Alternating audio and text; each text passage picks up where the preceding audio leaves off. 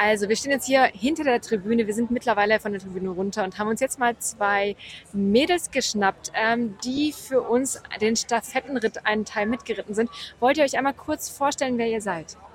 Ähm, ich bin die Yara, bin 20 Jahre alt und bin dieses Jahr das erste Mal bei der Stafette mitgeritten. Und ich bin die Nicole, die Mutter von der Yara und habe Yara vor zehn Jahren versprochen, dass wir irgendwann mal gemeinsam eine Etappe reiten. Herzlich willkommen, Jara und Nicole. Schön, dass ihr da seid. Ja, das ist ja eine richtig schöne Geschichte, Nicole.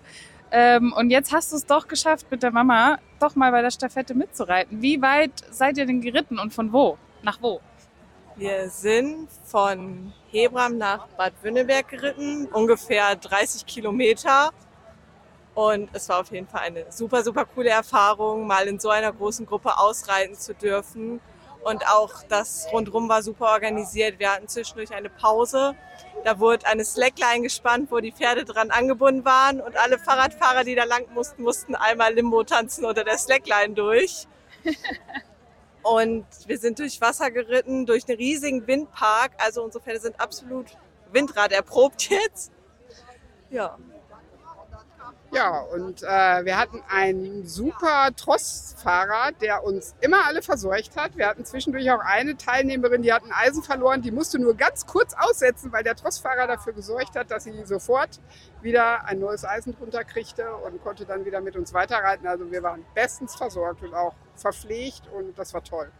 Wunderbar. Das bedeutet also, ihr wart äh, allerbestens umsorgt während des Rittes. Könnt ihr denn einmal noch mal ganz kurz beschreiben, was genau passiert bei dem Ritt insgesamt? Also der Ritt beginnt damit, dass der Rittführer von der vorherigen Staffette, von der vorherigen Etappe die Staffette übergibt an den Rittführer der aktuellen Etappe. Und ähm, dann werden, reiten wir alle als große Gruppe los und machen zwischendurch immer wieder Pausen, wo halt der Trossführer extra immer hinkommt und uns mit Essen und Trinken versorgt und sowas. Und ähm, dann am Ende haben wir halt wieder eine Stafettenübergabe, weil die Stafette wird ja die ganze Zeit mit transportiert. Und ähm, vor allem ist das Schöne so, man kann sich, kommt immer wieder ins Gespräch mit neuen Leuten und lernt auch so von vielen anderen, so wie die mit den Nissan-Pferden das handhaben.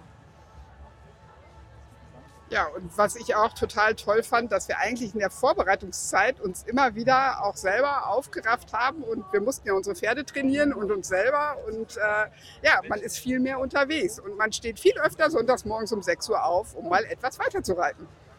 Wow, okay, das klingt auch nach einer persönlichen Erfahrung. Vielen Dank auf jeden Fall, dass ihr den Stafettenstab von Berlin hierher gebracht habt. Und ähm, ich bin gespannt, wie es dann weitergeht. Äh, für die nächste WM müssen wir ja dann auch wieder ein ganzes Stück reisen. Ja, würdet ihr denn nochmal mitreiten? Auf jeden Fall. Also das hat so viel Spaß gemacht. Sehr, sehr gerne. Eventuell dann auch mal zwei Etappen oder so. Ja, auf jeden Fall. Also zehn Jahre, jetzt hat es jetzt gedauert, bis ich mitgeritten bin. Ich hoffe, es klappt diesmal schneller als in zehn Jahren. Einwandfrei, dann sehen wir uns einfach alle in der Schweiz wieder, oder? Ja, perfekt. Das klingt super. Bis dann.